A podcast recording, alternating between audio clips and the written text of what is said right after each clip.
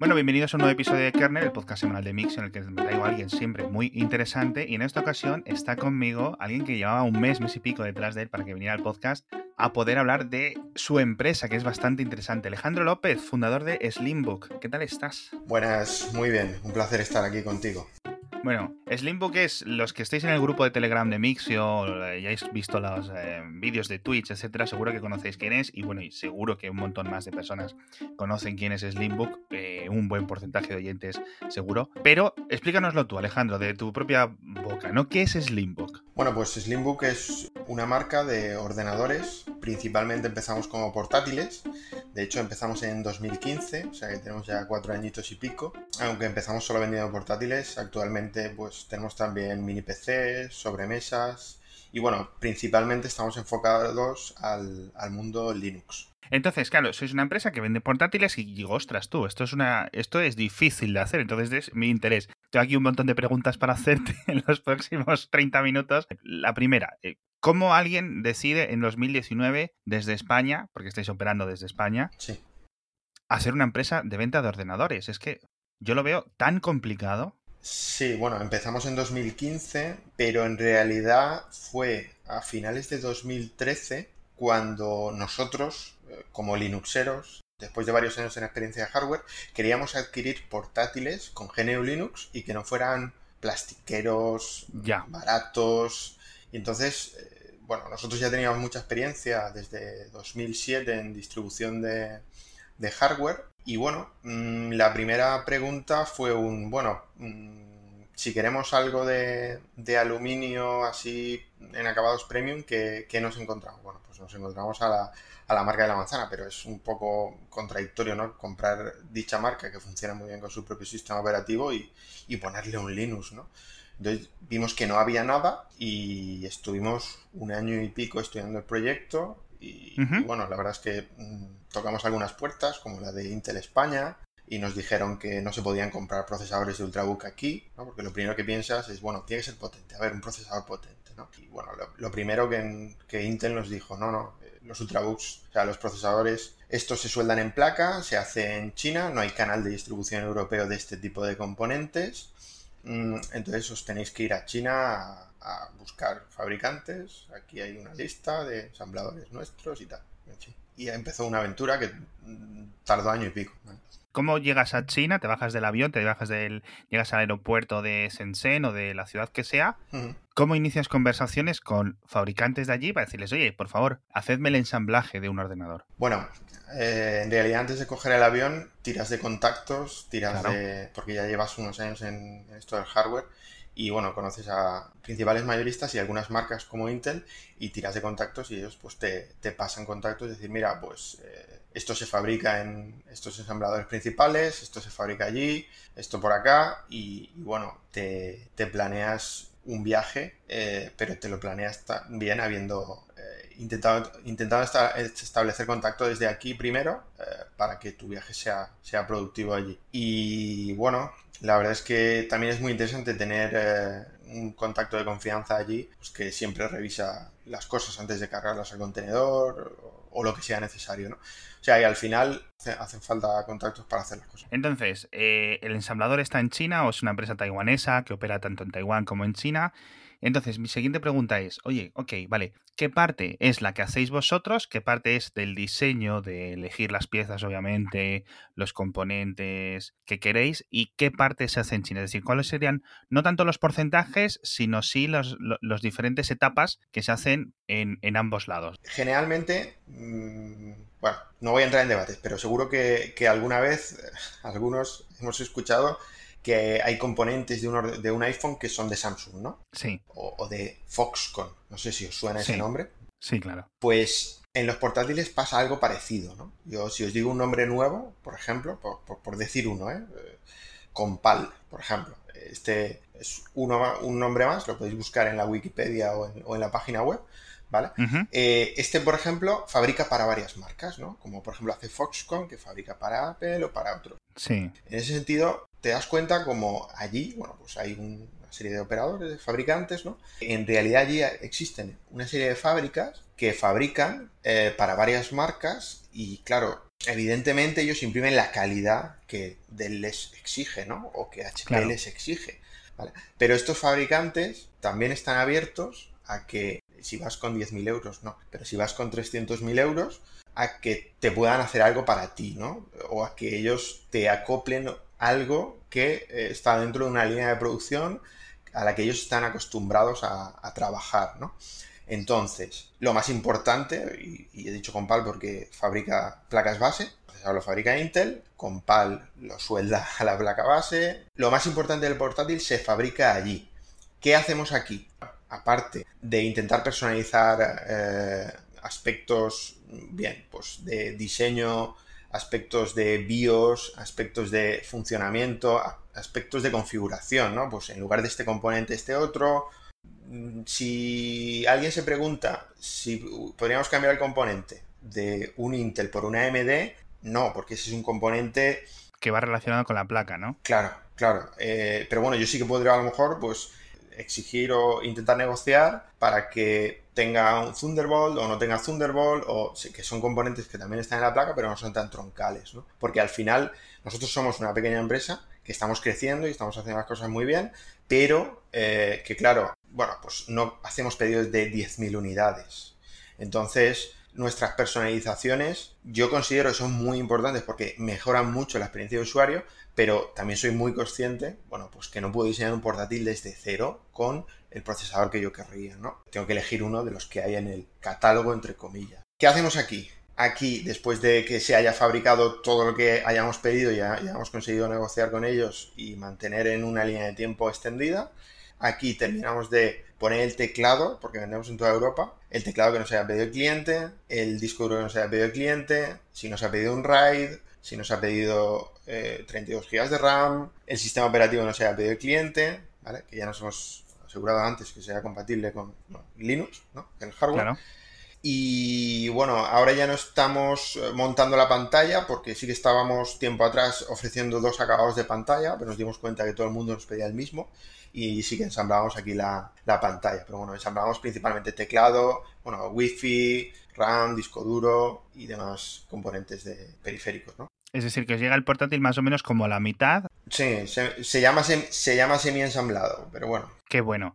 Entonces, yo desde la parte de cliente, yo en slimbook.es decido el modelo, que tenéis uno súper bueno, que era el Pro X, y luego el Pro X de pantalla de 15 pulgadas, que es el que me está haciendo a mí ojitos estas últimas dos, tres semanas. Y yo llego, selecciono ¿no? unas opciones de configuración bastante majas y unos precios.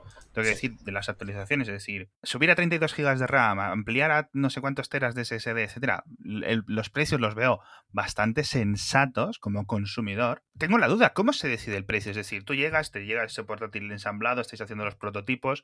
Cuando llega la hora de decidir el precio final de puesta a la venta, ¿eso cómo se hace? Ya no es en plan hablar de los márgenes, pero sí hablar de, claro, tiene que cubrir soporte posterior, tiene que cubrir vuestros beneficios, vuestras nóminas, que no hemos comentado. ¿Cuánta gente sois en Slimbook? Ocho personas. Ocho empleados. Entonces, claro, esto todo tiene que estar ahí, ¿no? Y tiene que haber un, montón, digamos, de factores. ¿Cuáles son los factores principales, ¿vale? En realidad lo más importante es el precio de compra y luego eh, los márgenes, ¿no? Es evidente que, los márgenes tienen que cubrir el servicio postventa. El servicio postventa para nosotros es importantísimo y intentamos dar garantía premium o damos garantía premium a todos nuestros clientes. Garantía premium quiere decir que resolvemos las, los RMAs entre que recogemos el equipo, lo reparamos y lo enviamos de vuelta en un plazo de 1 a 5 días. O sea, que es. Muchas marcas se extienden hasta los, los 30 días que, permite la ley. Y, bueno, todos tenemos amigos o conocidos que han enviado, yo que sé, Asus o cualquier otra marca a reparar y han tardado tres semanas o cuatro en enviarse de vuelta. Que es un. Eso no mola, ¿no? Aparte de. Bueno, de nuestra velocidad, que, es algo a tener en cuenta. O sea, quiero decir, el, servicio técnico se lleva una gran parte del pastel, ¿no? Del pastel del beneficio, por eso te lo contaba, ¿no? Entonces, tienes que calcular, pues, los costes del servicio técnico, que es algo que vas ajustando a posteriori, y tienes que, vender un producto de calidad. Porque, claro, si estuvieran llegando todos los días productos para reparar, pues claro, Exacto. tendríamos que ser muchos en el servicio técnico, ¿no? Entonces, tienes que calcular unos precios competitivos. Sí que es cierto, por ejemplo, que cuando, aunque nuestras ampliaciones no son tan caras como las de otras marcas, Sí que es cierto que, claro, le ganamos un poquito más cuando el, usuario compra más RAM, cuando el usuario compra más disco. Entonces, nuestro precio de, salida es muy competitivo, el precio de las ampliaciones no es muy caro, pero sí que es cierto que eh, a mí me gustaría que se vendieran las ampliaciones porque le ganamos un poquito más de margen a los productos. Claro, aumenta el margen. Y entonces, cuando yo miro las especificaciones, me sorprendió bastante. Bueno, primero, que aparte de que sois de los únicos pocos que mantenéis un puerto Ethernet, que obviamente para el mercado profesional eh, sigue siendo clave, ¿no? Eh, mantener una diversidad de puertos, el HDMI completo, puertos de micro SD, etcétera. Pues todo esto es muy importante. Y sobre todo el tema de la batería. Me sorprendió que fuera tan fino con 92 de batería, porque normalmente los que estoy viendo yo, de, incluso de, de precios mucho mayores, vienen con mucha menos batería, vienen como con 60, 65, 70, ¿no? Y, me sorprende. Ahora el nuevo de Apple, el MacBook Pro este de 16 pulgadas, cuesta mucho más. También viene con un, no sé si también están los 90, pero quiero decir, no son comunes las baterías de 90, 90 y algo. No, no. Y la verdad es que eh, eh, teníamos muy claro que queríamos esta batería. Eh, fíjate que este procesador lo podíamos, o sea, este portátil lo, se podía montar con, procesador Ultrabook, ¿vale? Y la, duración de la batería hubiese alcanzado las 20 horas o 21, ¿vale? Pero era serie H, o sea, potencia y una batería acorde a esa, a esa potencia, ¿vale? Para que tengas una durabilidad, bueno, pues eh, muy razonable. En realidad los test que utilizan los, el Mobile Mark, que es el test que utilizan todos los fabricantes, bueno, pues sí, puede decir 11 o 12 horas. Ahora mismo en este modelo, creo que, no sé si decía 12 horas. Pero el Mobile Mark no es real. O sea, el uso real que le voy a dar a un usuario son 6-8 horas de, duración sin, sin problema. Entonces yo prefiero decir a la gente, en lugar de decirle 12 horas, o decirle 12 horas, decirle 12 horas si lo comparas con los demás fabricantes, pero realmente son de 6 a 8 que está muy bien toda la jornada laboral con un procesador de la serie H y con esta gráfica. Eso se agradece porque cuando, a ver, eh, Apple con, con las sus cifras y con el mantenimiento y las, eh, digamos, modificaciones específicas que hacen al voltaje del procesador a través de macOS y un montón de cosas particulares que hacen ellos, cuando a un periodista o a un usuario, etcétera, nos dicen, tiene tantas horas de batería, tendemos a creérnoslo por un histórico de que esa cifra suele ser coordinada con la realidad. En el resto de fabricantes de Windows, es sorprendente que normalmente yo reduzco al 60% lo que me dicen. Me dicen 10 horas, son 6. Son 5, ¿no? Entonces se agradece que te digan, no, oye, esto son 5, 6, 7, 8 horas y sé que son 5, 6, 7, 8 horas. Sé que si estoy con el Chrome voy a gastar mucha más eh, que si estoy con el Word, porque simplemente funciona así, ¿no? Los, los protocolos, navegar por Internet, pues obviamente consume más energía de la batería, del procesador, etcétera, que estar simplemente eh, con un documento ofimático sin consumo de datos en, la, en el Wi-Fi. Entonces, todo este tipo de cosas, pues, pues se agradece que sea directo, pero ah, volviendo al tema de la batería, me parece bastante grande. Entonces, vosotros ponéis con Linux por defecto, pero tenéis dos cosas muy interesantes, que es o ponéis Windows 10 también como alternativo, a cambio de un precio extra, que es lo que os costará la licencia, etcétera, o ponéis un sistema de dual boot con Linux y con Windows, que eso también yo creo que me parece quizás la opción más interesante para aquellos que no se acaban decidiendo, que no sepan un poco eh, pues hacia qué, hacia qué lado tirar, ¿verdad? Sí, nos lo piden también mucho profesional. Tú date cuenta de que como los hacemos uno a uno, también tenemos la opción de montar un RAID, que es algo que tampoco te dan los otros fabricantes. Claro. tú nos pides el sistema operativo instalado y configurado con un RAID. Y nosotros te lo enviamos con el RAID. Eh, RAID 0 o RAID 1, o sea, RAID, en espejo o RAID 0, que sería el de, el, de ganar velocidad. Además, permitimos montar discos NVMe, pero no solo discos NVMe normales, sino también discos NVMe de los, de los Samsung, ¿no? de los más rápidos y más caros. Y de hecho ofrecíamos discos NVMe de Samsung cuando nadie hace años ofrecía discos en NVMe. Intentamos irnos siempre a primeras marcas también. Sí, sí, sí. Y, se monta, bueno, pues cosas que, vemos que le pueden servir al cliente. Como el RAID, que eh, las empresas lo utilizan. Exacto. lo están pidiendo. Bueno, y hablando de empresas españolas de hardware, tenemos que hablar del patrocinador de esta semana, que es la gente de Wifender. Ya sabéis que está en oferta su router súper seguro, súper privado, con un montón de mejoras a nivel de interfaz. Lo puedes manejar desde tu móvil. Es de verdad una gran ventaja a la hora de manejar las redes inalámbricas de tu casa. No solo por la seguridad o la privacidad, etcétera, que te pueda proveer, sino por la usabilidad. Te olvidas de estos paneles de administración súper complicados, de los routers que no sé qué, que te dan las operadoras que no valen para nada y encima no te cuesta nada de entrada. El router es gratis, simplemente pagas la cuota de 20 euros al mes, que es la cuota, que para un negocio no es nada y vas a tener una red inalámbrica, todos tus equipos, los ordenadores, los portátiles, los de tus empleados, los móviles, con conexiones mucho, mucho, mucho más seguras. Ya sabes, wifender.es o pásate por el enlace que está en las notas del episodio.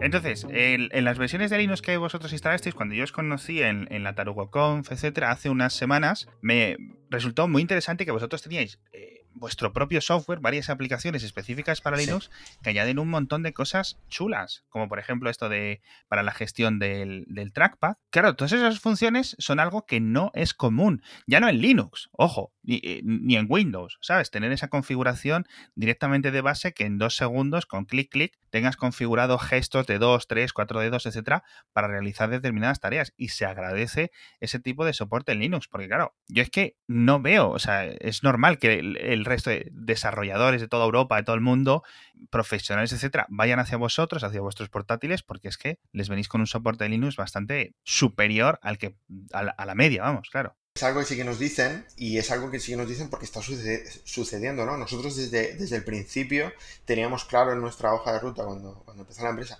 que queríamos eh, extender el soporte de Linux con, con nuestro con nuestras posibilidades y, incluso llegamos a, cerrar un acuerdo con CADE para mm, lanzar un dispositivo con ellos y adaptar un dispositivo con ellos.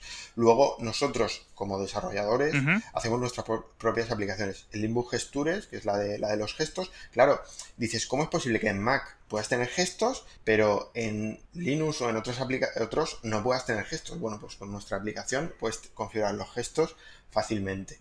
Luego, que tenemos, por ejemplo, también que, es bastante conocido, eh, Slimbook Face, que es una aplicación de desbloqueo facial que funciona tanto para iniciar sesiones de sistema operativo como para, por ejemplo, eh, actualizar el sistema operativo, instalar aplicaciones, incluso por terminal.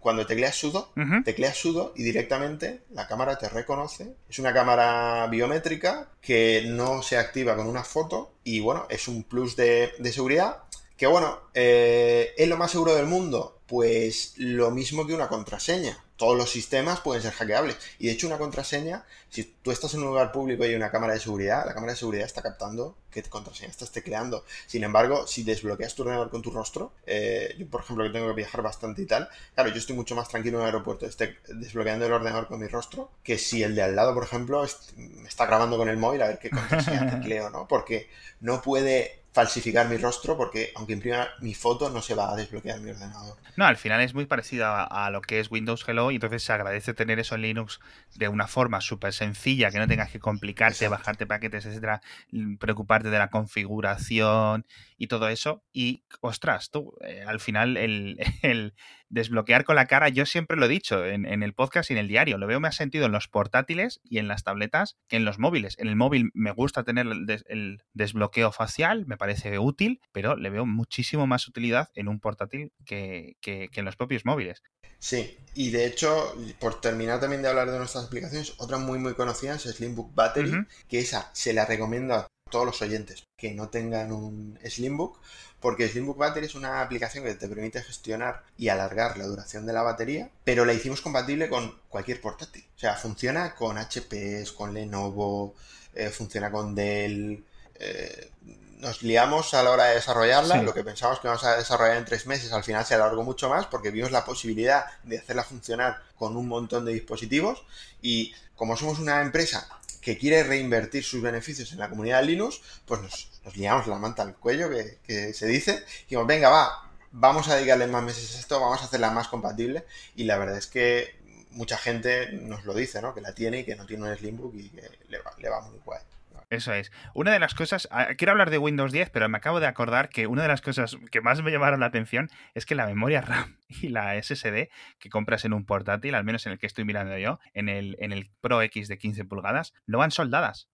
En ninguno de nuestros dispositivos va soldadas y, por ejemplo, eh, pues lo que te decía antes, ¿no? la RAM es, una RAM Samsung y el SSD, el NVMe, Samsung también. Eso me parece fantástico, de verdad. O sea, ya no solo es poder elegir más arriba, más abajo, etcétera, de salida, sino que si yo quiero ahorrarme, yo qué sé, 100 euros y decir, bueno, venga, va, me gasto estos 100 euros en periféricos o en lo que sea, o voy un poco más rascado de dinero, etcétera, y decir, ya compraré la memoria dentro de dos años cuando sea más barata. Y quitas unos tornillos luego yo tú en tu casa, ¿no? Y, la cambias. Es que eso, o sea, me parece tan básico y, tan falto hoy en día que, casi que quiero que abrazaros, porque es que de verdad que ahí llega un momento en que dices tú, o sea, no puede ser que todos los fabricantes estén tirando hacia ahí, claro.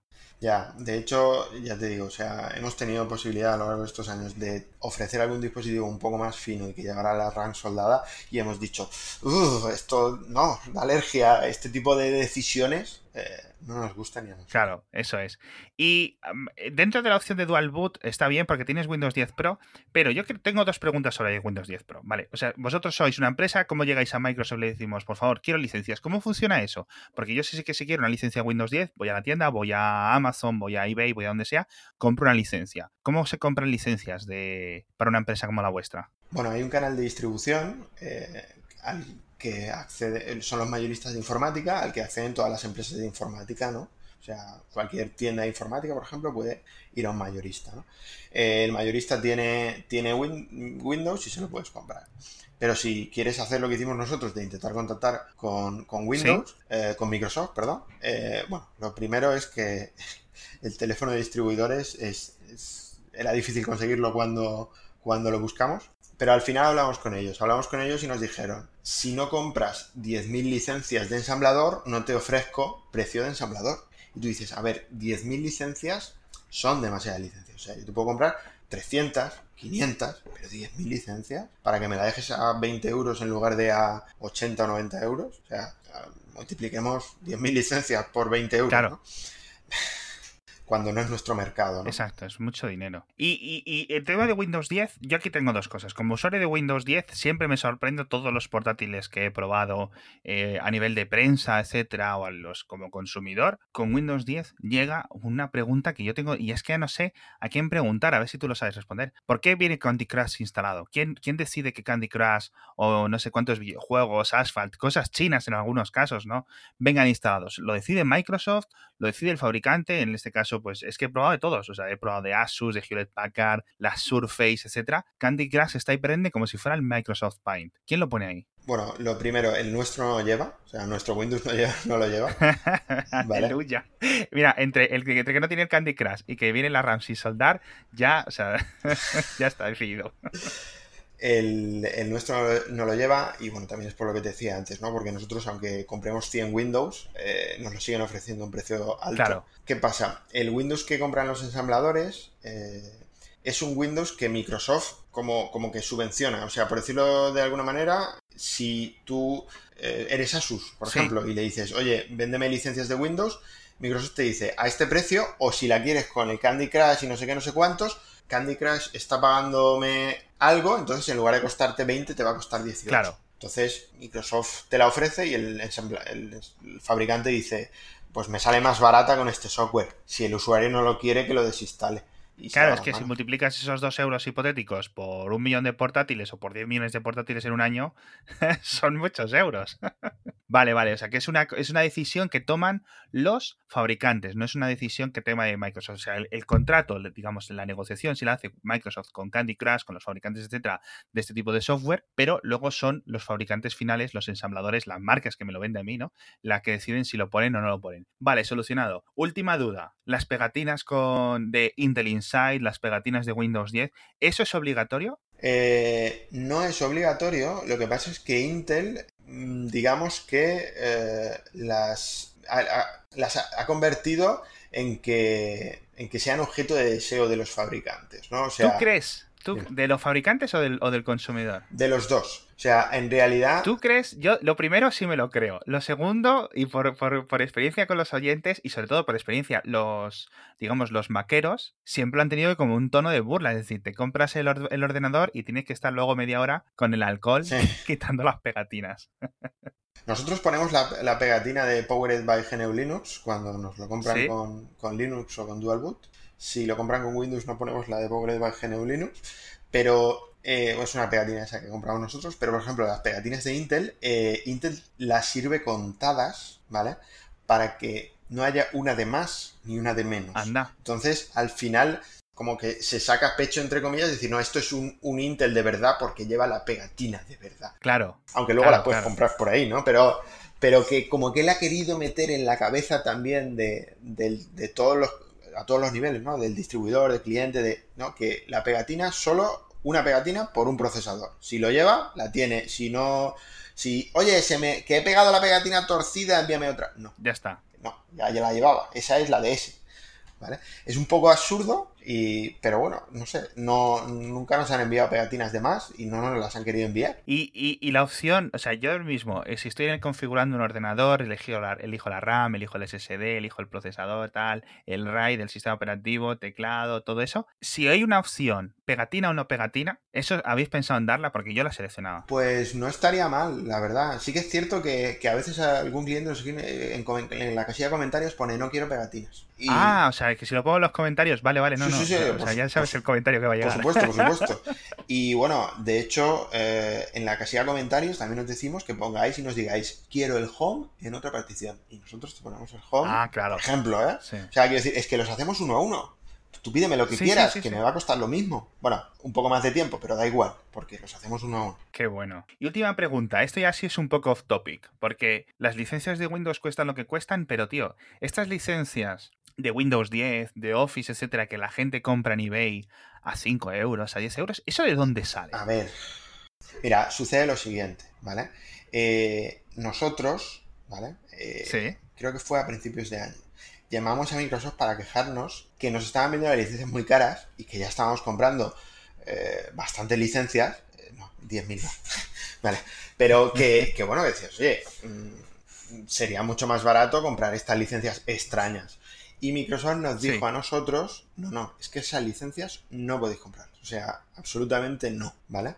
Sin embargo, eh, claro, ha salido algún youtuber diciendo que esas licencias son válidas. E incluso recuerdo un youtuber que eh, hace las cosas muy bien, ¿eh? no le estoy criticando por ello, que llamó a Microsoft y una persona de Microsoft de Panamá o no sé dónde estuviera le dijo que mientras la licencia se le activase, esa licencia era válida, ¿no? Claro. Pero es que Microsoft en el canal de distribuidores a nosotros nos ha dicho lo contrario. O sea, que no son válidas. Entonces, claro, ahí tiene las manos atadas y decir, bueno, pues yo no puedo ofrecerlas. Si la gente quiere el Windows, tendrá que pagar los 100 euros que vale. Y ojalá le pudiera ofrecer a una empresa, porque al final a mí, o sea, digo ojalá porque aunque somos pro Linuxeros, yo no quiero cobrarte un Windows eh, alto. A mí me da igual. No quiero ganarle dinero a- Claro. al Windows, ¿no? Si valiera 30 euros, 20 euros, pues yo te los cobraría. Pero no podemos. Ya veo, ya veo. Pero entonces, ¿de dónde salen, tío? ¿Cuál es, o sea, el- realmente, de, de, de, por ejemplo, de, de un fabricante Eh, sí. que le sobren Mm, empleados Sí y no. listillos de esos fabricantes? No, empleados listillos exactamente, creo que no. Lo que sí que es cierto es que cuando tú compras 10.000 licencias y a lo mejor no vendes los 10.000 portátiles, Ajá. seguramente te montes una tienda online para vender las licencias de una en una. Ah, amigo, vale. Estoy hablando de fabricantes chinos que compran las 10.000 licencias, ¿vale? Ya.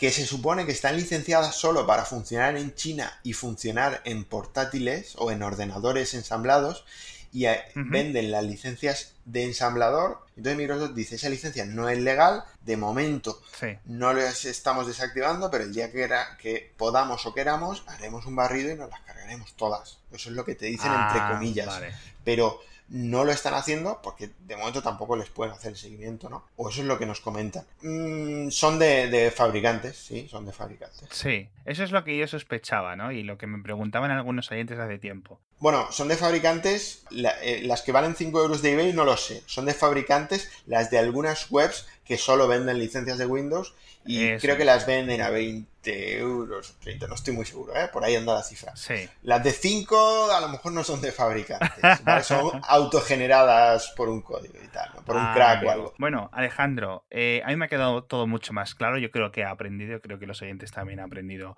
cómo funciona una empresa de venta, de fabricación de electrónica de consumo. Creo que pone un poco más claro cómo funciona esta industria. Muchísimas gracias. Eh, a los oyentes os digo, entrad en el slimbook.es, tal cual como son, y no tendréis enlaces a todo lo que hemos hablado Alejandro y yo en el episodio en las propias notas del capítulo, para que lo veáis, pero de verdad, precios bastante buenos, no porque me lo esté aquí Alejandro eh, apuntándome con una pistola, si es que de verdad, es que cuando los comparas con los de la competencia de Windows, competencia de Linux, es que no hay color con los precios. Gracias. Y si me permites un poquito de spam, simplemente decir que eh, en nuestro Twitter hoy hemos publicado unas opciones de configuración del Pro XD15 que integramos ahora en la BIOS del Pro XD15 y que vamos a integrar en el, en el de 14 pulgadas.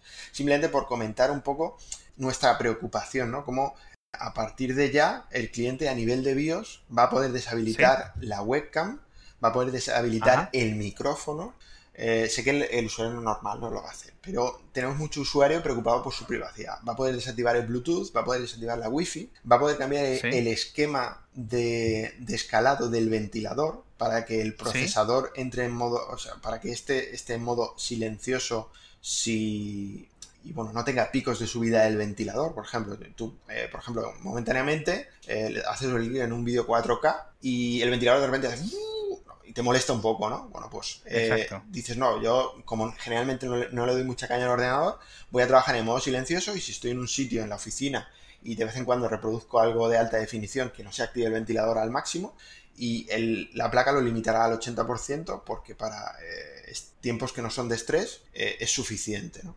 Entonces, bueno, simplemente para comentar que nos preocupamos también por añadir opciones de configuración, en este caso a nivel de BIOS, que otras marcas no están dando. Sí, no, absolutamente, absolutamente. Bueno, de nuevo, muchas gracias a los oyentes por estar aquí, muchas gracias sobre todo a ti, Alejandro, por, acompañarnos, por contarnos más de Slimbook, muchas gracias a, todo el equipo, a la empresa que estáis haciendo algo bastante singular, yo creo, no, no solo a nivel español, sino a nivel europeo, diría, a nivel mundial. Y nos vemos todos en el próximo episodio de Kernel, echando un vistazo a estos portátiles porque yo creo que, ya digo, os van a sorprender. Hasta pronto.